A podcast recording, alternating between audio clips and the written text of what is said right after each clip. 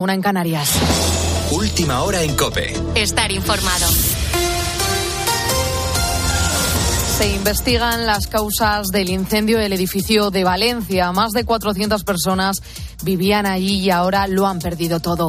La última actualización de esta noche es que la Brigada Científica de la Policía Nacional ha determinado que son nueve el número de cadáveres hallados en el interior de bloque, uno menos de lo que se había anunciado a primera hora de la tarde, lo que implica que continúa habiendo una persona desaparecida, Pascual Calaramonte. Esas son finalmente las cifras que marcan el balance. Se ha procedido al levantamiento de cadáveres y hoy está previsto que se realice la autopsia. Será en el Instituto de Medicina Legal de la Anatómico Forense de Valencia. ¿Qué es lo que queda en la zona del incendio? El cordón policial, que por supuesto se mantiene, y también un reguero de cristales, restos de aluminio de la fachada, que invaden algunas de las zonas, los pisas casi literalmente sin querer. Goteo constante de vecinos de la zona que se han acercado en las últimas horas, el común denominador, el móvil en la mano para capturar una imagen que de sus mentes seguro no borrarán. Para esta mañana, un minuto de silencio a las 12 del mediodía con todas las autoridades y seguro la presencia multitudinaria de los vecinos de una ciudad que están consternados por el que es ya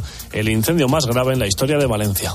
Por lo demás, el PSOE presiona a José Luis Ábalos para que dé un paso a un lado para que abandone su escaño tras la detención del que fuera su hombre de máxima confianza, Coldo García. Un escándalo que sigue creciendo y que amenaza con extenderse por el partido. Ricardo Rodríguez. Toda la presión del PSOE caía sobre José Luis Ábalos para obtener su marcha del Congreso de los Diputados. Fue un giro radical de la posición oficial. María Jesús Montero se encargó de dejar echada la suerte de quien fuese titular de fomento y secretario de organización. Parece que no hay ningún tipo de reproche penal o de delito al señor Ábalos y por tanto le corresponde a él tomar cualquier decisión. Yo sé lo que yo haría. No puedo decir lo que el señor Ábalos quiere hacer o va a dejar de hacer. Yo sé lo que yo haría. La número dos de los socialistas ponía la cara mientras entre bambalinas actuaba Santos Cerdán en calidad de interlocutor designado para convencer al ministro de echarse a un lado y sin dilaciones, porque la Moncloa y Ferraz han buscado apartarse a toda máquina de una presunta trama criminal cuya dimensión final son incapaces de perimetrar. Los socialistas se sienten en el hambre por un escándalo que puede desgastar aún más al propio Pedro Sánchez. Y se cumplen dos años de la guerra en Ucrania. El frente de batalla hace meses que se estabilizó en el Donbass, aunque en las últimas semanas Rusia ha logrado victorias importantes como la toma de la ciudad de Abdika. Manuel Ángel Gómez. El ejército ucraniano tendrá que dedicarse a lo largo de este año a defender el territorio que tiene bajo su control. No tendrá muchas opciones en los próximos meses de recuperar territorio ocupado por las tropas rusas, cuenta a COPE Mikola Bielieskov, analista del Instituto de Estudios Estratégicos de Ucrania. Al mismo tiempo, Ucrania debe llevar la guerra lo máximo posible a Rusia, atacar más objetivos en suelo ruso, porque en caso contrario las opciones de victoria de Kiev serán pocas. Bielieskov reconoce que la contraofensiva ucraniana lanzada en junio consiguió escasos resultados y admite que Rusia tiene la iniciativa pero cree que ni Rusia ni Ucrania disponen de los recursos necesarios para ganar la guerra. Ucrania perdió una oportunidad de derrotar a Rusia en 2022 porque no se le suministró suficiente armamento.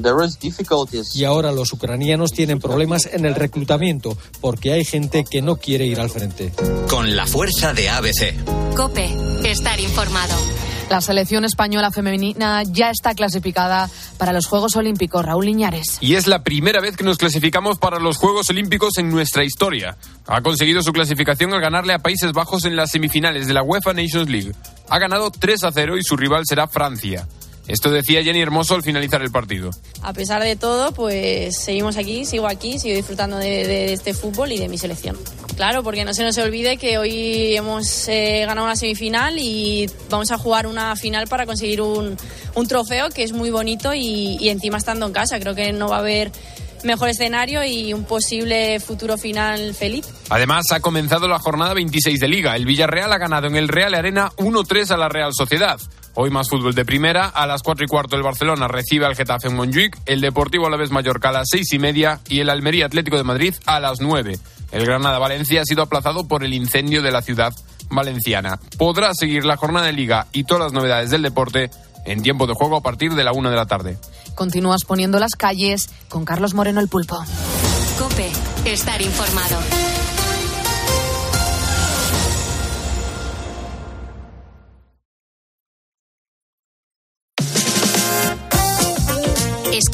Poniendo las calles. Con Carlos Moreno, El Pulpo. Cope, estar informado. ¿Cómo estás, Vicente? ¿Qué haces despierto tú ahora? Trabajar. Estás trabajando ahora, pero tú sabes que también hay gente que escucha este programa de radio desde la cama, ¿no? Eso, eso lo sabes. Sí, sí, sí, soy consciente de ello, porque yo cuando libro también lo escucho. ¿Cómo, cómo, cómo, cómo es eso? A ver, que ¿tú escuchas el programa cuando libras en la cama? Muchos días, otros días no. O sea, yo como tengo el sueño cambiado, lo tengo de noche, si estoy desvelado, ten por cuenta que me pongo los auriculares y estoy escuchando la radio, no sin ningún problema. ¿Qué, estás diciendo? O sea, hoy, hoy es lunes, 19 de febrero, 4.33, estamos haciendo... Hoy empiezo a librar, o sea, mañana, libro desde mañana, libro lunes, martes, miércoles y jueves. Yo trabajo cuatro días y libro cuatro. Ah, o sea, por cada, cada cuatro que trabajas, cuatro que libras, ¿no? Eso es. Entonces yo, o sea, cuando, ¿qué pasa? Que cuando llego a casa, por ejemplo, mañana yo me levanto temprano. O sea, yo, yo llegaré a casa, serán las nueve de la mañana cuando me meta en la cama. Pues yo me pongo el despertador a las doce, doce y media como mucho de la, de la mañana para poder coger luego el sueño. Pero hay días que se me olvida. y qué, qué bueno. me meta en la cama. Yo me meta en la cama, pero no que me meta en la cama hasta las 8 de la mañana. claro, claro. Entonces, entonces, lo que me pasa es lo que, que, para no para no estar trasteando ni me cojo, me pongo la radio y nadie, yo no me meto con nadie. No te metes con nadie, claro que sí. O sea, es como yo tu, tengo tu rutina. Mi puesto en la mesa, ¿eh? Claro, claro, claro. Es como tu rutina. Está del descanso y de la radio, ¿eh? Lo que tú haces todos los días y te funciona y estás contento, ¿no? Sí, yo, mira, llevo con la radio toda mi vida. Toda mi vida. He tenido trabajos muy muy míos. Yo, yo he ido a parcacoches antes de, de, llegar a... Yo cuando llegué a esto llegué de un lavado, o sea, yo puse un lavado. Después del lavado me metí a esto por, por, por problemas de salud. Pero vamos, yo antes era parcacoches en la calle. Oh, amigo mío. Aparcaba coches en discotecas y demás. Y, y yo, claro, en los momentos en los que no había coches estaba escuchando la radio siempre. Uh -huh. Es maravilloso, Siempre. es que lo, lo, de la radio, además, como puedes hacer un montón de cosas mientras la estás escuchando y, y, y te sientes partícipe, porque tú ahora has cogido, has llamado aquí al, al, estudio, has cogido tu turno y aquí estás, sonando en directo en la COPE. Y de verdad que estoy encantado con vosotros, porque de ver, no sabéis el favor que nos hacéis. No, no, o sea, vosotros creéis que nos hacéis un favor, pero no os llegáis a, a imaginar el favor que nos hacéis. Bueno, a nosotros también, a nosotros también nos encanta estar con la audiencia, por eso, no sé, sí, sí, pero nos abrimos. Vosotros sí. sabéis que, que nos hacéis un bien, pero no sabéis cuánto, de verdad. O sea, no sabéis cuánto porque cada uno es un mundo. Qué maravilla, me encanta que digas eso. De todas formas, Vicente, claro, estás trabajando como conserje, ¿en dónde, concretamente? En Alcobendas. Uh -huh. ¿En un tipo de garaje, en un edificio, en dónde? No, no, en una urbanización. Bueno, ya... No te voy a decir la urbanización que es, pero vamos, está aquí en Alcobendas, eh, entre La Moraleja y Alcobendas. Ya, ya, ya. Y, por ejemplo, esta noche, ¿algún tipo de incidencia, algún vecino raro? No, no, esta noche no. Y tampoco, es, es, un sitio tranquilo, no, no suele pasar nada. Uh -huh. Y ahora mismo estás en una garita. Sí, estoy ahora mismo en la garita porque yo hago rondas y ahora está mi compañero haciendo las rondas, ahora viene él, hago yo otras rondas y estamos así todo el tiempo. Él no escucha la radio, él solamente ve series en la... En el, ¿Tú crees que le podemos convencer que se pase a la radio en vez de las series? No, no, no. Ya lo has intentado, ¿no? Sí. Y no hay nada que hacer. Le damos por no. perdido. Totalmente. ¿Le podemos amenazar? Digo, yo, estoy, yo estoy encantadísimo, o sea, encantadísimo. Y que te digo que yo tengo mi puesto también en la mesa en casa. Ah, bien, bien, bien. Venga, cuéntanos, ¿cómo, cómo es tu mesa? A ver, ¿cómo es tu puesto en la mesa? Uh, bueno, mi puesto en la mesa es que es un, yo tengo una silla, una uh -huh. silla que, que, rompió un amigo mío, rompió el respaldo. Uh -huh. Y, y, la silla llevo como 15 años para repar, llevarla a reparar la silla. Ellos, y pasa que esa es mi silla. Y está en el sitio donde no se ve. Cuando tú, por ejemplo, vas de visita a mi casa, pues esa silla no se ve. Claro. Pues ese es mi sitio. Ah, muy bien, muy bien, ese muy bien. Muy bien, muy bien. Yo lo veo todo desde la silla, pero la silla no se ve. Di que sí, Vicente. Digo, ese es mi sitio. Di que sí. Oye, te vamos a mandar el diploma oficial de ponedor de calles para que lo, lo luzcas con ya. orgullo. Ah, lo tienes ya, pero ¿de qué temporada? Ya lo tengo. A ver, a ver mándame la pegatina. Además, me lo hiciste para mí y para ah. la perra. Ah, sí, qué bueno, ¿no? Y, sí, te lo mandamos. Tú estabas, eh, tú estabas, de viaje, me parece, uh -huh. o algo. Y la, y la, chiquita que está con vosotros me lo hizo para mí y para la perra, pero estuvo preguntando por la mascota y tal. Y le conté unas cosas que me, me, las trastadas que ha hecho la perra de mi hija, porque es de mi hija, no es mía. Ah, muy bien. Y, joder, y es que le, le hizo gracia, me hizo el, el, el diploma. para mí y para ella, para Qué bien. Pero qué bien. sigues con el perro de tu hija en casa entonces. Sí, hija, sí. Y mi hija no te lo pierdas de vista. Lo peor es que se ha ido de casa. Y te ha dejado el perro. Me ha dejado el perro, pero es que mi hija vive a 100 metros de mi casa. Entonces, yo, pues, yo ahora cuando llego de trabajar la saco por la mañana, pero ella la saca por la, al mediodía y por la noche. ¿Y te recibe pero con claro, hasta ahora? No, no, no ladra, no. No ladra, es sabe muda. ladrar, la perra. No, no Fíjate. sabe, se come todo, eso se entretiene en comerse de todo y no pasa nada. Por eso no se la lleva. No ladra. Por eso no se la lleva tu hija a su casa. Que se, se- se la llevó una vez y la pega un bocado en un sofá, digo, manda, cojones. Es lo único que me ha dejado a mis sanos, los sofás. Hay que ver, hay Pero que es ver. increíble lo que se puede llegar a comer esa perra. Es alucinante. No- no- Bueno, tú de todas formas no, no has visto nunca cómo llegamos a comer en este estudio, ¿eh? O sea, que también, te aviso, ¿eh? No, no, te aseguro que no tiene nada que ver. Eso es verdad, es verdad. Nada. Mira, Oye, Vi- Vicente, escúchame una cosa. Escúchame, si no, si no te consigo la pegatina, cosa que me va a extrañar, porque creo que alguna pegatina todavía tiene que quedar, te vamos a mandar un detalle para que tengas recuerdo de esta llamada. ¿Te, pa- te- te parece bien? Formidable, me parece genial. ¿Vale? Porque joder, te lo estás ahí currando con nosotros, tienes que convencer a tienes que convencer a ese compañero tuyo que escuche que, que ve series en vez de escuchar la radio de madrugada, ¿eh? Mira, convenza amigos y demás, para mi compañero es imposible. Ya, ya, ya. Bueno, Vicente, cuídate mucho. Sabes que te estoy abrazando ahora, ¿no? Hombre, por descontado lo estoy notando. Pero Perfecto. vamos, es recíproco, ya te lo digo de antemano. Cuídate, Vicente. Un abrazo muy fuerte. Hasta ahora, hermano. Carlos Moreno, El Pulpo. Poniendo las calles. Cope, estar informado. Y hoy tenemos como invitada a la, a la- a la madrugada de Poniendo las Calles a, a una mujer, a una chica, una chica muy joven, que podría ser tu hija perfectamente, tu sobrina o incluso tu nieta, o incluso podría ser tú misma. Porque si nos estás escuchando ahora, a lo mejor tienes esa edad. Hay muchos estudiantes que nos escuchan también, ¿eh? Y es que hace nada estaba cursando segundo de bachillerato, pero ahora ya está en la universidad. Se sitúa en esa franja de edad, tiene 19 años y dirás, Pulpo, ¿y, por qué la invitado hoy? Bueno, pues porque Claudia, que es así como se llama, eh, escribió un día una carta para participar en un concurso y claro, esa misiva mm, resultó ganadora. La convocatoria es la que hace cada año el Ministerio de Defensa a la comunidad escolar, se llama Carta a un militar español y desde aquí le digo lo primero, gracias, bienvenida y enhorabuena Claudia. Hola, Pulpo, ¿qué tal? Muy bien, muy bien. Yo quiero eh, ubicarlo primero a nuestros ponedores, porque claro, esta carta la escribiste cuando cursaba segundo de bachillerato y entre que la enviaste se hizo la selección y, pasó todo el proceso. Pues claro, es que ya estás en el curso siguiente y por eso has empezado ya la universidad. Ahora mismo, eh, Claudia, ¿qué estás estudiando? Eh, actualmente estoy estudiando el doble grado de Ingeniería Biomédica e Ingeniería en Sistemas de Telecomunicaciones. Y cuéntanos a los ponedores cómo llegaste a escribir mm, esta carta que ha sido reconocida. ¿Cómo empezó todo? Pues estaba en segundo bachillerato y nuestra profesora de Historia de España nos mencionó la posibilidad de participar en el concurso. Y a mí que, bueno, me gusta mucho el mundo de las Fuerzas Armadas y los concursos, pues, eh, pues no sé, siempre me han gustado. Tampoco es que me haya presentado a muchos, pero el tema de participar y así me gusta. Entonces dije, pues mira, no sé, o sea, tenía que estudiar y tal, pero por hacer otra cosa dije, pues me presento y lo hago y lo escribo y así fue.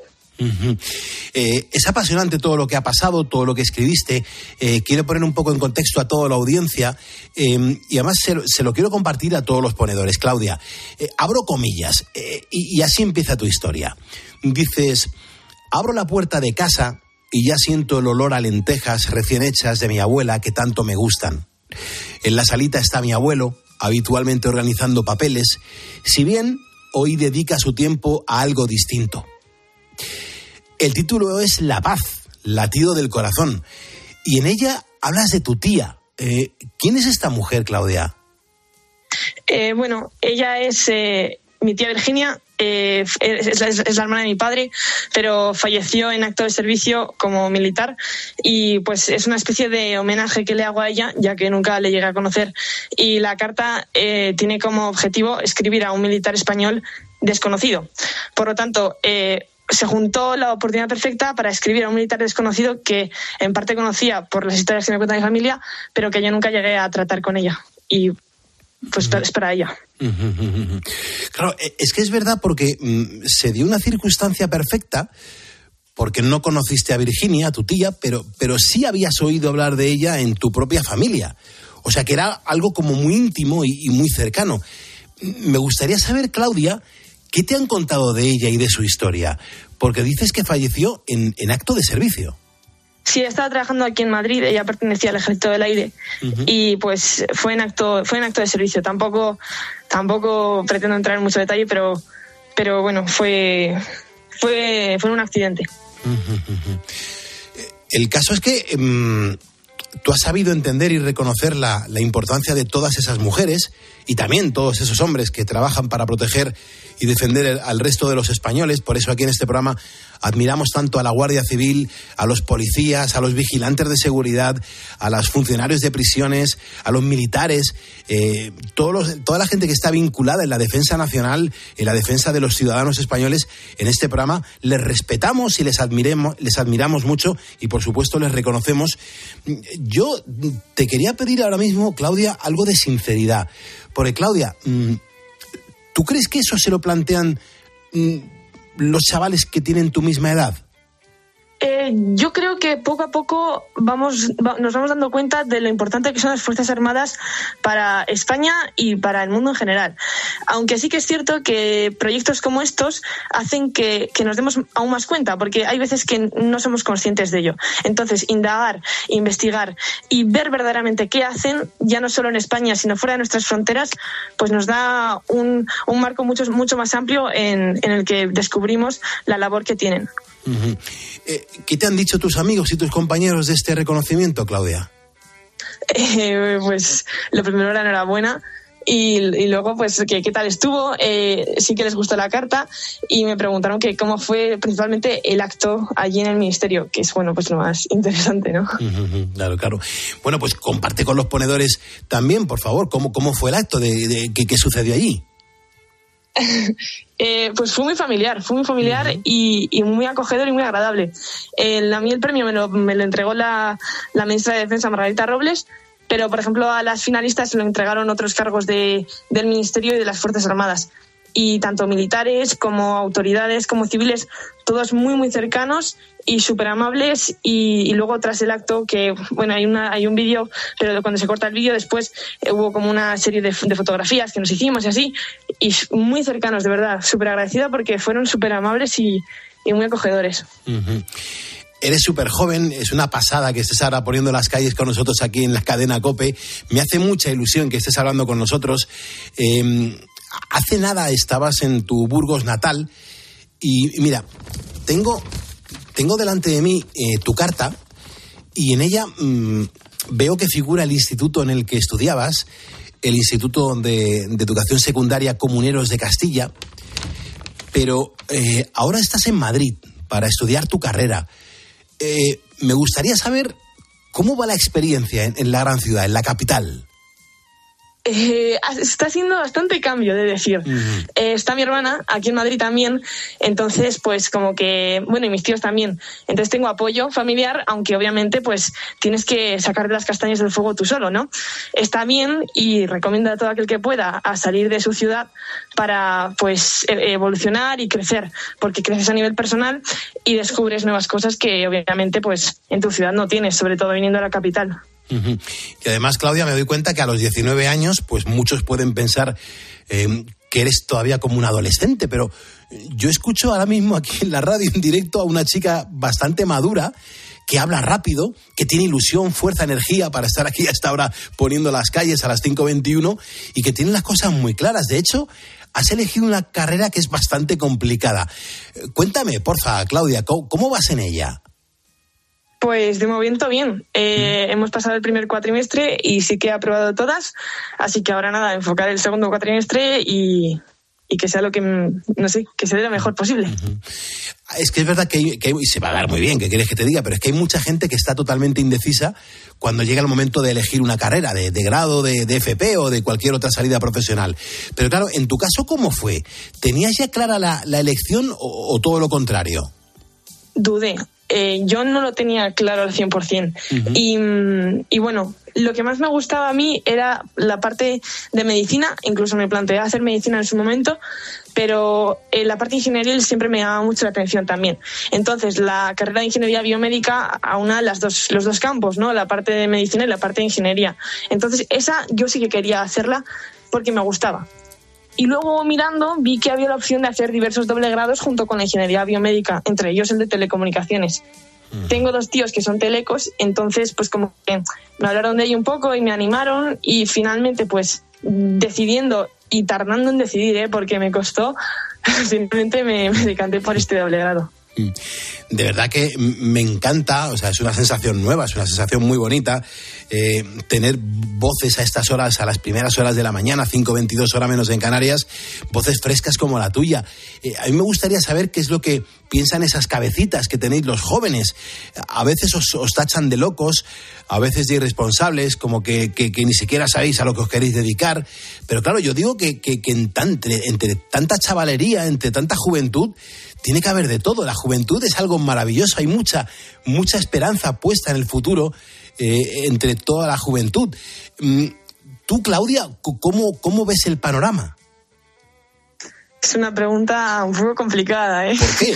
Eh, pues no sé, hay, hay de todo, pero, pero yo creo que, que traemos una, una nueva visión.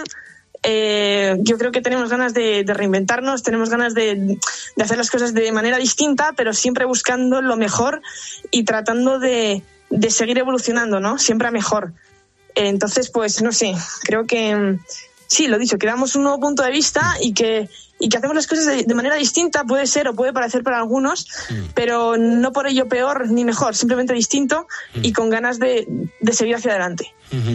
Hombre, es una, es una, una visión muy certera y muy apropiada, que quieres que te diga. Además, me entero que estás haciendo una carrera con, con esa parte dedicada a la tecnología, a las telecomunicaciones, que son muy importantes. Eh, me gustaría saber tu opinión personal, ¿eh? ¿Cómo ves ese temor que, que muchos profesionales empiezan a tener con la actual eh, llegada de, de ciertas herramientas como la inteligencia artificial? ¿Qué, qué tienes tú que decirnos? Yo creo que siempre que se usa adecuadamente eh, no hay por qué alarmarse. Eh, tenemos eh, a nues- hoy en día a nuestra, a, en- en nuestra disponibilidad muchísimas nuevas eh, cosas y también conocimiento que si se usa adecuadamente y, de- y con una buena manera yo creo que, que vamos que se puede sacar un potencial muy muy grande y, y ya está. Sin embargo, claro, si luego se da un mal uso o, o no sé qué hará la gente con esas tecnologías, pues ahí ya sí que hay un problema. Pero mientras se use bien, yo creo que todo, todo está muy bien. Eh, Claudia, eh, te lo decía al principio y, además aquí en este programa eh, se dice constantemente, ¿no? Entre nuestra audiencia, entre todos los ponedores que nos escuchan cada madrugada, somos conscientes que tenemos muchos militares, muchos exmilitares, tenemos muchos policías, muchos expolicías, muchísimos guardias civiles, muchísimos exguardias civiles, eh, y les admiramos y les queremos a todos. Yo no sé, Claudia, si a ti mm, no se te pasó por la cabeza ser militar. Em, bueno, sí que lo he pensado alguna vez. Y es más, incluso me acuerdo que cuando estaba acabando segundo bachillerato y todavía no sabía qué quería hacer, mi padre incluso llegó a mencionar de, de que si me quería apuntar a la academia militar. Pero, pero con todo lo de mi tía, la verdad que nunca le he querido dar mucha, mucha bola. Y sobre todo también porque lo que hizo que finalmente no me decantara por ello fue que las ingenierías que tenían en la academia no me, no me gustaban. Ahora bien, si hubiera llegado a ver la ingeniería biomédica o alguna de esas ahí, pues igual otro gallo habría cantado, pero no, no lo sé. Fíjate, te agradezco la sinceridad con, con la audiencia, con los ponedores, que realmente son los más importantes. Además, eh, creo que vas a desarrollar tu labor fenomenal donde, donde sea, donde, donde vayas, donde recaigas, porque da igual, porque serás siempre una gran profesional, seguro. Y otra cosa que te quería decir, por cierto, es que la siguiente convocatoria del Ministerio de Defensa para el año 2024 resulta que ha cambiado. Ahora es carta a una militar española porque se celebra el 35 aniversario de la mujer en las Fuerzas Armadas. Y claro, le hacen ese homenaje. ¿A ti qué te parece, Claudia? Me parece genial, me parece estupendo porque, eh, bueno, eh, mi, mi- mi tía fue de las, de las primeras mujeres que entró en, en- en las Fuerzas Armadas. Y, y ver que, que desde entonces las Fuerzas Armadas han evolucionado, han evolucionado y el punto de vista distinto que tiene la mujer, distinto del hombre, que no es para, puede ser distinto, pero para nada tiene por qué ser mejor ni peor, solamente complementa tanto del uno como el del otro y hace que España tenga unas mejores Fuerzas Armadas y por ende ayude tanto a nuestro país como fuera de las fronteras a que en el mundo haya mayor seguridad y pues con- construir paz, que es lo importante. Qué bonito, por favor. Qué bonito, Claudia. De verdad, qué gusto escuchar estas palabras con esta solemnidad y sobre todo con esta ilusión. De verdad, contagias alegría y se me, se me vidrian un poco los ojos por, porque tienes 19 años, porque tienes todo el futuro por delante y tienes las ideas muy claras. Me encanta. Y encima has dicho, has pronunciado una, frase maravillosa. Construir paz. Me encanta. Me encanta, Claudia. Me encanta ese pensamiento y esa fortaleza y sobre todo esa decisión. Desde aquí y públicamente, Claudia, te, te doy la enhorabuena por tu premio, por ser así y sobre todo por pensar en esos militares que, que lo dan todo por convencimiento de que hacen lo correcto. Así que desde Poniendo las Calles te doy las gracias por el madrugón y que nos, haya, nos hayas ayudado a poner las calles Claudia Bartolomé López. Mil gracias. Muchas gracias, Pulpo, por tenerme aquí y que no se te haga pesada ya la noche. Escuchas Poniendo las calles. Con Carlos Moreno, El Pulpo. Cope, estar informado. Porque están pasando cositas, se vea. Sí, y de lo que voy a hacer hoy es hablarte de un trabajo de ensueño, eh, en el que además se cobra muy bien para lo, lo poco, en principio, que se va a trabajar y el gusto con el que lo vas a hacer, que es lo más importante de todo. Eso es lo que Eh, A veces trabajar eh, contento y, y sin hambre, porque yo ahora mismo bueno, pues, eh, Te comes a un niño, ¿no? Me comería a un niño, pues es importante. Y, y no solo eso, es que además sin hambre y sin tener que comprar comida Mm. durante un año, que es algo que tal cual están los precios eh, en el supermercado, Mm. no viene nada mal. Otra cosa es que luego te lo tengas que gastar en nutricionista y gimnasio. Parece ser que hay una conocida cadena de pizzas que ha lanzado una oferta de empleo en la que se solicita un trabajo innovador, un trabajo muy interesante. Lo único que vas a tener que hacer en este curro es comer pizza. ¡Ay, qué rico! ¡Ay, qué rico! ¡Ay, qué rico! ¡Qué rico! ¿A ti te gusta la pizza? Me me gusta la pizza, pero es verdad que yo me tomo dos porciones de, de- de una pizza de esas familiares y, y acabo ya un poquito cansado, ¿eh? Sí, yo a mí siempre pillas con hambre, eh, sí, sí. Puedes y, con ella entera. y luego hay algunas que son exquisitas. Hay otras que tienen mucha grasa, que son lo mismo muy gorditas. Es verdad. Pero vas a determinados sitios y hay una, eh, yo voy a un sitio que hacen una pizza con trufa. Oh, qué rico. Oh, oh, ¿cómo está esa pizza? Qué rico, bueno, por favor. eh, sí, sí. eh, pues eh, si te apuntas a, a este trabajo y eres el elegido, vas a cobrar mil euros por comer este plato tan suculento. Es un empleo temporal, eso sí. No te creas además que vas a tener un horario fijo, no es nada de esto que vayas a estar ahí ocho horas diarias, no. Vas a cobrar este dinero por tan solo dos días de trabajo. No está nada mal. Mm. No está mal, no está ¿Eh? mal, Te levantas. no está Además, mal. pues, no sé si podrás elegir, pero como los lunes y martes nos dan mucha rabia a la mayoría, puedes decirle como jueves, viernes. Es verdad. Sí, ¿Eh? sí, es una buena opción. Jueves, viernes.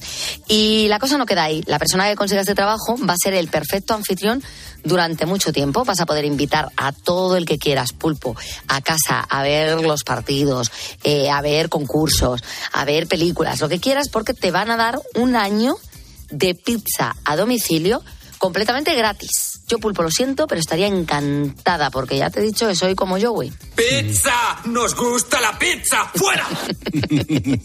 Y es verdad que las cosas- la que está rica está exquisita. Desde luego que sí. Solo te piden un requisito, pulpo, literalmente. ¿El qué? Lo único que exigen, y esto ahora te lo voy a preguntar, es que te- Lavarte las manos. Mm, Bueno, eso es importante, porque las Vale. pizzas ya sabes que te las comes eh, a lo guarrete. Pero eh, es muy importante que te comas también los bordes. Me encantan los bordes. Y yo también, y hay Me veces que me encantan los como bordes, los de mis hijos. Me encantan los Si bordes. es que somos dos glotones. Es verdad. Y yo me como también el de mi mujer y, y el de Carla y No el se de puede que ser está a más mi lado. gañán. Sí, sí, y el, y el de la mesa de al lado si lo van a dejar y todavía queda un poquito de digo. A eso no he llegado. Pero me da un coraje que prefiero no coger otra porción que, jolín, ¿en Sí. dónde está lo rico? Por comerme. El Emma se deja siempre los bordes. Y yo voy detrás. Digo, dame el borde. Claro, claro, claro. que Claro, te lo claro has sí. dejado. ¿Y por qué vamos a tirar esto si es maravilloso? Por favor, están Sí riquísimos. a los bordes. Sí a los bordes. Sí a los bordes. Acabamos de abrir un melón. Mm, Por supuesto. Porque y la semana está- que viene lo implementaremos en el programa. Porque está el no a los bordes, ya lo Claro, sabes. claro, es como la tortilla o como. no, hay gente que dice nunca. Bordes borde. sí. Pues yo sí a los bordes. Bordes sí. bueno, vamos a escuchar a Madonna. Eh, hay que hablar de ella porque la diva ha tenido un pequeño percance en el último concierto de su gira, cuando cantaba la canción que escuchamos ahora, el Open Your Heart, eh, la reina del pop iba, eh, iba sentada en una silla. La silla la iba arrastrando uno de sus bailarines. El bailarín iba sobre unas plataformas que si yo me pongo eso me dejo ahí las, todo. na- las narices. Bueno, iba arrastrada por el bailarín y el hombre resbaló. Y esto, claro, él fue al piso y ella también. Cayeron los dos al suelo. Madonna no sufrió ningún daño, lejos de enfadarse. De hecho, se levantó con muchísimo sentido del humor, riéndose, continuó la actuación como si nada hubiese pasado. La verdad es que, al menos en el escenario, toda una profesional, que te digo una cosa, a sus 68 años, además de una profesional, demostró que es de goma. Porque yo me pego ese tortazo y lo mismo tenemos que lamentar mm, rotura de cadera o de cualquier cosa. Ya, ya, y ten en cuenta que esta mujer tiene ya 68 años. Madonna, ¿eh? 68 castañas. 68 años. que se ¿Y dice cómo pronto, baila? ¿eh? Increíble. ¿Cómo es Yo esa flipo. mujer y lo, y lo que ha sido, de verdad? Yo creo que por eso, precisamente, de todo el deporte que ha hecho a lo largo de su vida, todavía se puede permitir hacer, hacer estas cosas. Está claro. Y no romperse. Eso es lo más importante. Gracias por estar en COPE.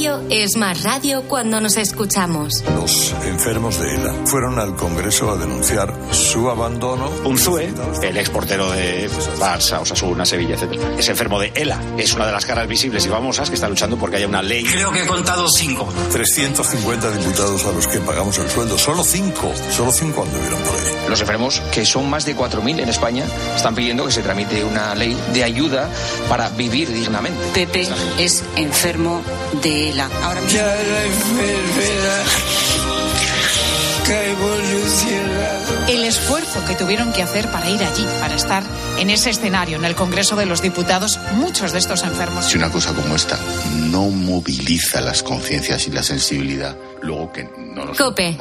La radio es más radio cuando nos escuchamos.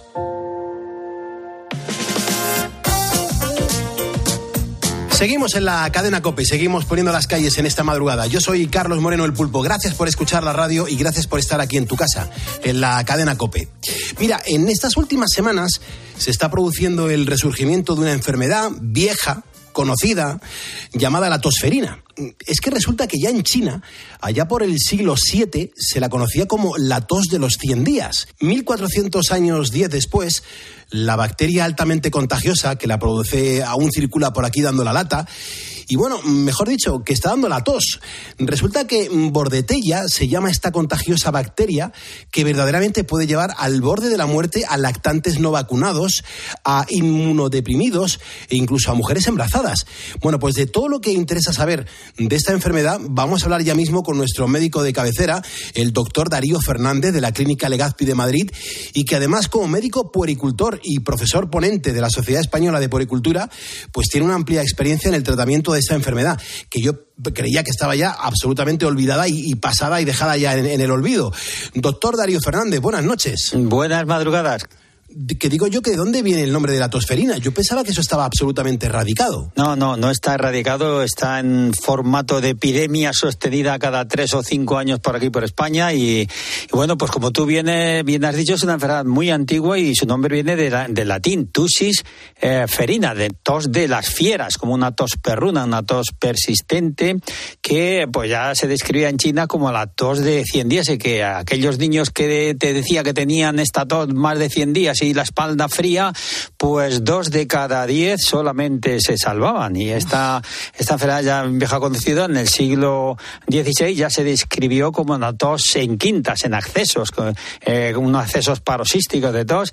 Y, pero mm, eh, se la llamó, se la llama mm, la, la bacteria la bordetela, eh, mm, pertussis, porque fue descrita por Jules Bordet en el 1906, hace muy poco tiempo, a raíz de, de- de un hijo suyo de seis que tenía una tos persistente, aisló ahí en las secreciones esta bacteria, la bordetela, y luego ya en el año 1925 se eh, fabricó la primera vacuna y desde el año 1942 ya se viene administrando eh, de una manera conjunta con la, con la difteria y el tétanos. Porque, doctor, si, si un niño ahora, en estos días, eh, tiene tos, ¿qué, qué síntomas, por ejemplo, nos pueden hacer sospechar que se trata de la tosferina? Pues mira, si es una tos y estamos en brote epidémico como estamos ahora, y es una tos que dura más de dos semanas, una tos paroxística, mm, repentina, que va luego seguida de, de acceso de tos y después de una inspiración hace como un ruido larígeo, como un gallo, pues es muy sospechoso de que eso sea una tosferina. Y además el niño con estos accesos de tos, que, que tose 10 o 12 o 15 veces seguidas, se pone azulado, mm, tiene periodos de apnea, eh, tiene unos vómitos después de, de la tos y es un y estamos en ese periodo de, de, de- de epidemia, pues hay que sospechar que eso pueda ser una tosferina. Eh, te- ¿Tenemos conciencia un poco de cuál es la causa de la tosferina, doctor? Pues sí, ya lo sabemos, ya nos lo, nos lo dijo Jules Bordetel, Bordet en el año 1906, como te he dicho, y es una bacteria que es la Bordetella, que le pusieron su nombre, Bordetella pertussis. Es una bacteria muy pequeñita, de las más pequeñas, de 0,5 milimicras, y que eh, es- está encapsulada, es inmóvil y que solamente tiene como reservorio el ser humano ¿eh? y está mm, eh, tiene una especial preferencia por el aparato respiratorio por eso inflama ahí los bronquios y produce esa tos ¿Y, y sabemos cómo se contagia? pues sí, lo sabemos muy bien, se contagia como enfermedad respiratoria por las gotitas que expulsamos cuando, cuando tosemos, las gotitas de fluge, y también por esas secreciones que pueden contagiar objetos que luego van las manos y a través de las manos pues eh, podemos, podemos contagiarnos manipulando esos objetos. ¿eh? O sea que estamos un poco ante el protocolo COVID, ¿no? Lo mismo. Efectivamente, el mismo, la misma, eso, ¿no? efectivamente, la misma manera de transmisión y la misma manera de, pues un poco de evitarlo también. Ya, ya, ya. ¿Y cuántos días es normal que dure aproximadamente, doctor? Bueno, pues eso depende de, de la si está vacunado el niño, está vacunado la persona, eh, de la edad que tiene el niño, del, de los grados de, del- de anticuerpos que tiene, pero tiene, como dijéramos, esta enfermedad tres periodos. Un periodo que es un periodo de incubación que dura unas dos semanas, donde el niño está más o menos con un asintomático, con algo de tos, y luego después, a la partir de la segunda semana, empieza un periodo tras dos semanas que se llama periodo catarral, porque es muy fácil confundirle con un catarro, aunque ya la tos ahí empieza a ser un poco mosqueante, tanta tos, tanta tos, mucha tos, y sobre todo esos accesos que, que- que tiene y que le, que le dejan al niño agotado y con ese gallo. ¿eh? Y ah, curiosamente, fíjate, no hay fiebre, es una enfermedad muy contagiosa, pero es una enfermedad sin fiebre. Y luego ya después viene el periodo confusivo, convulsivo, periodo que llamamos asfíctico, que puede durar de cuatro a seis semanas, donde los accesos de tos se incrementan, la inspiración esta ruidosa llamado gallo también se incrementan, el niño cuando tiene esa tos atropellada le dificulta mucho la respiración, estira la cara, adelanta el pecho, es una tos seca, la lengua se pone cianótico al niño, los ojos llorosos, una sensación de angustia y luego termina el pobrecito pues totalmente eh, extenuado. ¿eh? Entonces, eh, si no hay tratamiento, pues puede durar y no hay complicación grave, pues unas seis semanas si no hay tratamiento. Me está escribiendo una ponedora que se llama Isabel, que está en Villarrobledo, y dice, Pulpo, pregúntale al doctor, por favor, si esta enfermedad puede producir complicaciones graves. Sí, sí, vaya que se las puede cumplir. Eh, la- mira, puede producirlas a nivel de dos, de dos órganos, principalmente a nivel del pulmón, porque esta bacteria tiene una especial predilección por las vías respiratorias, por los pulmones. Entonces ahí en los cilios que hay en los bronquios, que son esos pelitos que arrastran las secreciones, ahí se adhiere por una, una proteína que se llama aderina y ahí produce una inflamación, hace que la secreción se, se retenga ahí y como complicación de eso, y además una, una linfocitosis, un, eh, es típico en estas enfermedades que hay unos linfocitos muy altos en la analítica, pues ahí se puede producir una, una complicación grave que es una neumonía secundaria por ese atascamiento de, de las secreciones que hay ahí. Pero es que, además, estos accesos de tos, que son terribles eh, y que dejan agotado al niño, producen pequeños periodos y persistentes periodos de apnea, de, de falta de oxigenación eh, en el cerebro, por una hipoxia. Y como consecuencia de eso pueden producir una complicación muy grave que es la encefalopatía por hipoxia, por hipoxemia de, la, de, de los accesos a tos. Y además de eso, bueno, pues también estos accesos de tos brutales y persistentes y tan fuertes pueden producir hasta fracturas de costilla, rotura del diafragma, hernias inguinales, hernias umbilicales, hasta prolapso rectal. Entonces, eh, sí puede tener esas complicaciones mecánicas y esas dos graves que son la neumonía y la encefalopatía. Joder, doctor, es la primera vez que desde que hemos comenzado a trabajar juntos, desde el mes de septiembre, eh, nos ponemos algo en algo tan serio y, y sobre todo que me, me, está dando hasta angustia. Realmente, eh, ¿sabemos cómo lo tenemos que tratar para que pase cuanto antes una tosferina a una persona? Pues afortunadamente sí, como ya te digo, ya está estudiada, la, ya sabemos quién es el causante, esta bacteria que no tiene reservorio no más que el humano, uh -huh. sabemos que es sensible al tratamiento con antibióticos, sabemos que hay que, que antibióticos hay que utilizar según la edad del niño y uh -huh. sabemos que la principal prevención, medida preventiva es la vacunación. Anda. La vacunación, y ya está previsto esta vacunación en el calendario vacunal, vacunar a los niños, a los lactantes en el, segundo, cuarto, sexto mes y luego en el entre el 15 y el 18 mes otro recuerdo y otra última vacuna a los seis años. O sea que estamos bien prevenidos, estamos bien preparados para, para esta enfermedad que raramente tiene estos, estas complicaciones graves. Eh, hombre, sobre todo es más complicado en los neonatos de menos de dos años que como te he dicho, la vacuna se empieza a vacunar a los dos, perdón, desde dos meses. Claro. Eh, se empieza a vacunar a partir de dos meses. Entonces hay un periodo ahí de cero a dos meses que el niño no está vacunado y mm, ahí sí que sería muy grave la, la tosferina, ¿eh? porque no tiene, no tiene defensas y, y, como hay ese periodo asintomático al principio, pues puede tardarse en diagnosticarse porque es que se tarda en diagnosticar esta enfermedad y sobre todo en la población más peligrosa que son en los lactantes. Porque fíjate, yo te he descrito ahí esos periodos de, de ese ruido inspiratorio que se llama un gallo, un gallo inspiratorio, uh -huh. pero es que en los, precisamente en los lactantes, en los lactantes, los menores de seis meses, puede que no se produzca ese ruido inspiratorio inspiratorio que es sospechoso. Ese es el acceso de tomas. Al ruido inspiratorio, casi todos los médicos pensamos ya en tosferina. Pero es que precisamente en la población de más riesgo, que son los, los estos lactantes, no se produce. En cambio, si fíjate, se produce en periodos de apnea, de, de, de pérdida de respiración, de parada respiratoria. ¿eh? Y entonces eh, eh, ahí puede tener esas complicaciones. Uh -huh. Doctor, ¿está en nuestra mano hacer algo para prevenir esta enfermedad? Pues sí, lo primero, como insistimos, en la vacunación, que se vacunen, uh -huh. porque es que el problema que tiene esta vacuna es que su efecto dura unos cuantos meses nada más. Los anticuerpos, como si dijéramos, descienden claro. y estamos en manos de la, de la bordetela. Entonces hay que, hay que revacunar. ¿Y qué podemos hacer? Pues lo primero que se vacune y sobre todo que se vacunen las embarazadas en las últimas, a partir de la semana 28, pues deberían vacunarse para transmitir anticuerpos y cubrir ese periodo que tiene el niño de los dos meses, que es un periodo muy, muy vulnerable. ¿Y qué podemos hacer? Pues, pues mira, como tú muy bien has dicho antes, las medidas COVID que no se nos deben olvidar y que valen para todas las enfermedades respiratorias, ¿eh? el toser en el codo, el poner la mascarilla, el no visitar a, estos niños que tienen eh, esta, esta enfermedad, o el, y sobre todo, pues eso, el diagnosticar precozmente y aislar, aislar a los contagios y aislar a las personas eh, que estén con la, enfermedad y luego poner el tratamiento también eh, pues a, los contagios, porque fíjate, aunque diagnostiquemos a un niño de tosferina y aislemos a su hermano y le pongamos en tratamiento, uh -huh. hasta que no han pasado cinco días de tratamiento, todavía sigue contagiado. Claro. Y si no hemos, no hemos vacunado o no hemos tratado a, su, a sus otros hermanos, durante 21 días todavía siguen contagiando. ¿eh? Es tremendo. Estamos poniendo las calles en la cadena COPE. Estamos hablando un día más en este programa de radio con el doctor Darío Fernández de la Clínica Legazpi de Madrid. Eh, es impresionante lo que nos está contando hoy eh, sobre la tosferina. Eh, doctor, ¿qué personas, por ejemplo, son las que mayor riesgo de, presentar complicaciones graves pues tienen si, caen en, en, en las garras de la tosferina?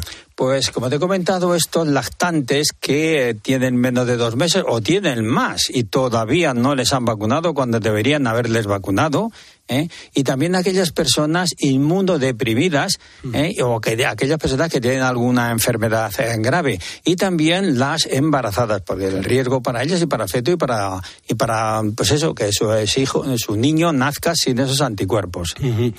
doctor nos vamos acá eh, nos vamos eh, acercando al, al final del, de la sección pero tenemos que jugar a esta de preguntas cortas, respuestas breves. Yo no sé si estás preparado. Yo estoy ya preparado, totalmente listo. Ya. Vale, perfecto. Pues venga, ¿quiénes son las personas que deben vacunarse? Bueno, pues deben vacunarse toda, se dice, se llama, se habla de la estrategia nido, todos los que están alrededor del caso índice, los padres, los abuelos, los, los hermanos, no deben vacunarse los el compañero del aula del colegio, ¿eh? Mm, vale, vale, perfecto. ¿Y, y, y quiénes son los que tienen que tratarse? ¿Los padres también? Sí, sí, todos los que entren en contacto deben tratarse porque eh, los padres pueden ser un reservorio, sí. ¿En qué momento tenemos que llevar al niño a urgencias? Bueno, cuando vemos que esa tos es eh, tan tan tremenda que produce esa apnea, ese episodios tan, tan, frecuentes de apnea y produce unos vómitos y como consecuencia de esos vómitos tu oxígeno produce convulsiones, puede producir deshidratación, dificultad respiratoria, entonces habría que llevarle. Pero mientras sea una tos y esté diagnosticado y tratado, eh, mm, porque el niño entre los periodos, entre los periodos de acceso de tos está asintomático y sin fiebre. ¿eh? Genial. Eh, eh, ¿La vacuna de la tosferina eh, tiene algún efecto secundario? Nada, efectos mínimos, un pequeño dolor que en la zona de inyección, en el deltoides y un poco de cefalea que con un paracetamol pues se soluciona. Perfecto. Por ejemplo, una mujer embarazada que, que la pasó de pequeña y se vacunó en su día, eh, ¿debería vacunarse otra vez? Debería vacunarse, pero vamos, obligatoriamente, porque ya hemos dicho que dura muy poco la inmunidad y entonces corre el peligro de que, se que no transmita los anticuerpos a su recién nacido. ¿Una persona se puede vacunar el mismo día de la gripe y también de la tosferina? Sin ningún problema, un pinchazo en cada deltoides. Perfecto. ¿Cuánto tiempo dura, por ejemplo, la protección de la vacuna? Pues entre tres y cuatro meses. ¿Los médicos tienen la obligación de declarar los casos que tratan? Sí, desde el año 1984 tienen la obligación de declararlo. Es una enfermedad de declaración obligatoria. La administración de la vacuna es, hemos dicho, en deltoides, ¿verdad? Sí, en el deltoides, un pinchazo y nada más. Vale, perfecto. ¿Cómo se puede proteger a un bebé recién nacido hasta que reciba la primera dosis de la vacuna? Bueno, pues en primer lugar aislarle totalmente mm, y vacunarle inmediatamente cuando cumpla los dos meses. Muchos ponedores lanzándome la misma pregunta en tiempo real, doctor. ¿Cómo se diferencia de una gripe a eh, la tosferina? Pues muy fácil, porque aunque comparten síntomas como es la tos, pero no tiene la fiebre que sí que tiene la, la gripe, no tiene esos dolores musculares y sobre todo que en los periodos en que no está tosiendo el niño está asintomático. ¿Y es en todos los casos mm, donde se da esa, to- esa tos característica? No, la, eh, ahí en la población adolescente y adultos muchas veces se da una tos que se puede confundir con un catarro, pero si esa tos persiste más de dos semanas, la persona no es asmática, no es fumadora, no bronquítica crónica y estamos en un contexto de epidemia de la tosferina, habría que pensar en ella. Genial. Doctor, eh, yo creo que ha quedado todo muy claro, ¿eh? Bueno, y si quieren alguna pregunta, pues el próximo martes nos lo pueden hacer. Genial. Doctor Darío Fernández, un abrazo muy fuerte y gracias por poner las calles. Un abrazo, buenas noches. Escuchas Poniendo las calles. Con Carlos Moreno, El Pulpo. Cope, estar informado. Oye, cuéntanos esa historia de Teba que nos va a gustar muchísimo, vea. Hombre, es que eh, nos vamos a ir hasta esta localidad, un pueblo de la provincia de Málaga. Eh, es la Málaga rural, además. ¿eh? Unos 3.000 ve- vecinos viven allí, en este municipio del interior de la provincia. Pues imagínate, una zona tranquila, lejos del turismo de la costa y del ajetreo de la ciudad. Teba es un pueblo además muy bonito, es eh, precioso. Si algún ponedor lo ha visto, seguro que, que está de acuerdo con nosotros. Y si nunca lo has visto, pues eh, animo a, a que se busque alguna foto en internet. Prácticamente todas sus casas son blancas, como los pueblos de interior de Málaga. La iglesia es increíble. Y si alzas la cabeza para ver el horizonte, pues puedes ver los extensos campos que rodean este pueblo. Mira que tenemos pueblos con encanto en nuestro país. Estamos en ese rincón malagueño, en Teba, una localidad que hace unos años era un lugar muy bueno para encontrar trabajo, sobre todo en la industria textil. Para que nos hagamos una idea, en 1996 había 300 vecinas que vivían de este sector, solo en esta comarca. Y claro, he dicho vecinas porque la inmensa mayoría, por no decir todas, eran mujeres. De hecho, la provincia de Málaga ha sido conocida siempre por ser una potencia textil, sobre todo durante el siglo XIX y buena parte del XX. Sin embargo, todo esto, todos estos empleos, se fueron perdiendo poco a poco por la deslocalización industrial. Vamos, desaparecieron totalmente, no quedó ni uno. y no quedó ni uno hasta el día de hoy, porque 20 años después de la desaparición del trabajo textil en Teba, pues ha sucedido algo muy especial. En un tiempo en el que las ciudades se llenan cada vez más, mientras que los pueblos se vacían porque no hay trabajo, en Teba acaba de abrir un taller de costura, como digo, 20 años después. Y lo mejor, que tras unas semanas de formación ya hay 19 personas que trabajan en este taller. 18 son mujeres y hay un hombre. Loli Pinta Herrera tiene 58 años, es una de estas mujeres que ha comenzado trabajo nuevo. Esto de la costura hay que decir que no es nuevo para ella, porque lleva cosiendo desde que tenía 25 años. Y vamos a ver cómo se entera ella de que se va a abrir un taller en Teba. Pues porque llevamos tiempo con la idea, eh, el, el, encargado, que Carlos, dueño, él siempre ha tenido esa mm, idea en mente y él llevaba mucho tiempo eh, averiguando, intentando montar el taller. Es decir, era algo que se llevaba gestando desde hace años. Se trataba, al fin y al cabo, pues de recuperar una tradición de la zona. Sí, sí, es lo que en industria es lo que había, la confección, había montones de, bueno, montones, había muchos talleres y y había muchas mujeres trabajando. Imagínate en un pueblo de ese tamaño, pues eh, lo que ha supuesto, ¿no? Eh, este taller ha supuesto una esperanza para que la gente no se vaya. Eh, atrae, claro, un puesto de trabajo. Aquí que no hay muchos puestos de trabajo, eh, no serían solo estos, sino si saliera o, o esto siguiera avanzando más, pues hay muchísima gente que quieren un puesto de trabajo. Siente eh, contento lo que han estado, hemos estado esperando e incluso hay mucha gente que si faltan me avisa. Y mucho más si ven que hay trabajo y buen ambiente. Lo mejor de todo es no tener que salir de Teba, de tu localidad, que este pueblo tiene un montón de cosas buenas. Pues ventaja, mmm, tenerlo a mano. Mmm, eh, ¿Qué decirte? el trabajo lo tiene cerca, eso ya es mucho. La playa la tenemos a unos 80 kilómetros. ¿Qué más se puede pedir? Juan Carlos Vera es el fundador de Macontex, el taller de confección que acaba de abrir. Y no es, casualidad que sea él quien haya dado el paso. Parece ser que algún antepasado pues ya hizo algo parecido. Así es eso. Yo, mi, mi padre, Juan Vera, fue pionero en, varios negocios aquí en Teba y uno de ellos fue un taller de confesión que se trajo a un, a un sastre gallego que vivía en Campillo, que estaba, estaba con una, mujer de Campillo casado y, y, se lo trajo a trabajar con él y montaron el primer taller de, de confesión aquí en Tebas. Se dedicaban a hacer trajes de novio a medida, pantalones de, de, caballero, de vestir, y le vendían a empresas de Priego de Córdoba, en fin, y hay una trayectoria ahí un poco empresarial y relacionada con el textil, ¿no? Ahora lo entiendo todo, ese fue el origen. Y hay más cosas, porque la empresa se trata de una marca de ropa propia. Sí, nosotros llevamos ya, bueno, yo llevo veintipico años ya en el sector textil. Empezamos en la tienda de ropa de mis padres, que montaron luego, yo después la gestionamos nosotros durante unos años, Loli y yo, mi mujer y yo. Y luego empecé como representante de, varias firmas textiles, tanto nacionales como internacionales. Y me he pegado cerca de 20 años en la calle representando firmas. Luego me fui de directo comercial a Barcelona cuatro años. Y cuando me vine de allí fue cuando empezamos con nuestra marca Samat, que ahí llevamos ya ocho años con ella y la verdad que muy bien, muy contento. Estamos posicionados en muchísimos puntos de venta de tanto nacionales como de Portugal, Italia. Y bueno, vendemos en un nivel de tienda multimarca medio, medio altito. Estamos al lado de marcas como Godot, Tommy Hilfiger, Lauren, en fin.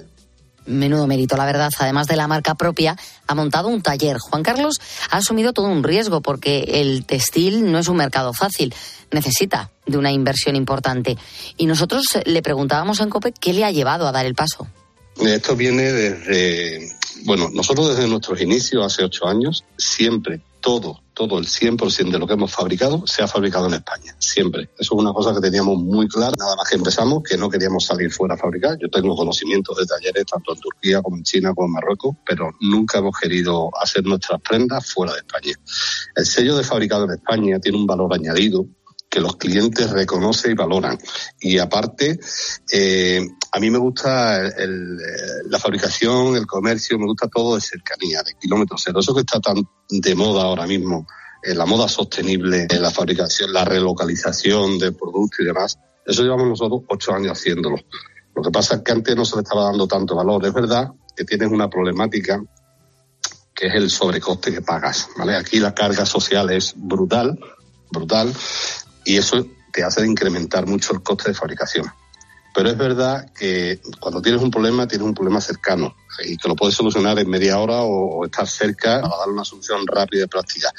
Y luego que creas riqueza en el entorno. Yo vengo de una familia de emprendedores, de mi padre, mis padres han sido emprendedores de toda la vida y yo he vivido en mi casa el, trabajar, el montar, el hacer cosas en tu pueblo, en tu, en tu localidad y dar puestos de trabajo en tu, en tu zona donde tú vives. Porque al final eso crea riqueza. Si tú metes aquí a 15, 16, 18 personas a trabajar, esas personas que están ganando un sueldo luego van a gastar en el pueblo, van a crear riqueza. Todo lo que se fabrica afuera es mandar dinero para afuera que no trae un retorno, eso no vuelve. Entonces hay que apostar más por ese, por esa industria local que nos hemos quedado prácticamente sin ella, está todo deslocalizado y no podemos depender tanto de China ni de otros mercados, ya lo hemos visto en pandemia, lo que nos ha pasado, que no teníamos de nada, no podíamos, no fabricábamos nada, no te- teníamos que depender de ellos. Entonces, eso hay que evitarlo y eso la única forma es apostando por industria y apostando por, por crear y fabricar en tu entorno. Y ahí es verdad que tiene mucha, mucha importancia la involucración de las instituciones. Ya vemos que Juan Carlos y su familia pues han sido pioneros por esa capacidad de ver la industria cercana, las posibilidades que tiene y que es mucho más sostenible. Pero claro, hay que decir que supone un gran riesgo empresarial. Nosotros ahora mismo, eh, hace seis, ocho meses, Loli y yo estábamos los dos solos en la empresa y todo lo teníamos externalizado. Y hemos pasado de estar solos a meternos ahora en cerca de 20 personas contratadas. O sea, es una burrada, una locura. Es, el riesgo es brutal y nos jugamos muchísimo, pero también confiamos en que las personas están súper ilusionadas Una gran apuesta la de este empresario local que tenía claro que quería instalarse en su propio pueblo, en Teba. Sí, lo teníamos claro. A ver, aquí hay mucha cultura de la confesión, hay mucha cultura y es verdad que las personas que saben coser ya tienen una edad un poco avanzada y es importantísimo lo que vamos y estamos haciendo ya, que es el, formar a gente joven. Nosotros el taller va a ser de, de confesión y de formación. ¿Vale? Y va a haber una formación continua cada tres o cada seis meses para meter a relevo generacional que es que no tenemos. No hay gente joven que sepa coser. Y, es- y hay que formarlas, hay que enseñarlas. Es una labor pues muy complicada, pero bueno, yo creo que a la vez de complicada, ilusionante. Hombre, desde luego yo le estoy escuchando hablar, Bea, y, y sus palabras pues son toda una declaración de buenas intenciones, sobre todo para el pueblo, que claro, esto lo que hace es que da trabajo y también hace y provoca mucha formación, y eso es maravilloso, con lo cual sobrevuela una idea de anclaje en el tiempo maravillosa. Espero que sea por mucho tiempo.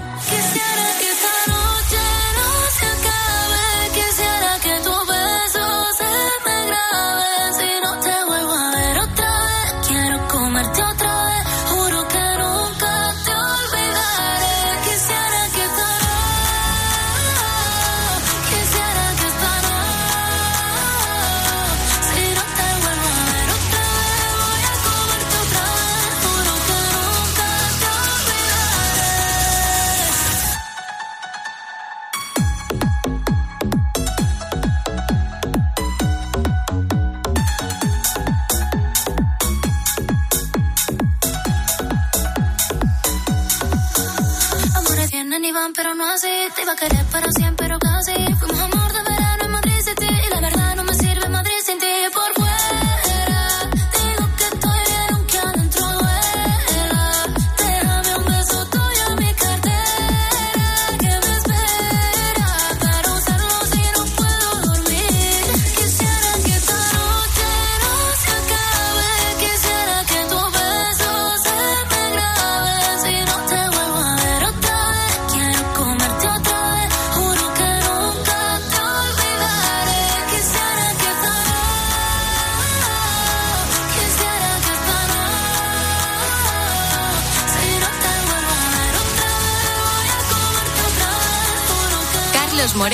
El Pulpo. Poniendo las calles. Cope, estar informado. Testigos de la fe. La vivencia de los cristianos en Cope. Irene Pozo, educadora social. Mira, te voy a contar un caso que a mí me, me encanta, porque además esta chica es, encantadora y se lo merece y lo ha conseguido en base a ella. Es verdad que la hemos impulsado, pero ha sido ella la que lo ha conseguido. En un, no te voy a decir el nombre porque por protección de datos no puedo, pero mm, hizo formaciones de cocina y demás y ahora mismo está trabajando en un restaurante ba- bastante, bastante reconocido. Entonces, vaya, Qué con bueno. unas condiciones buenísimas, un- súper, súper, súper bien. Y además de lo que a ella le gustaba.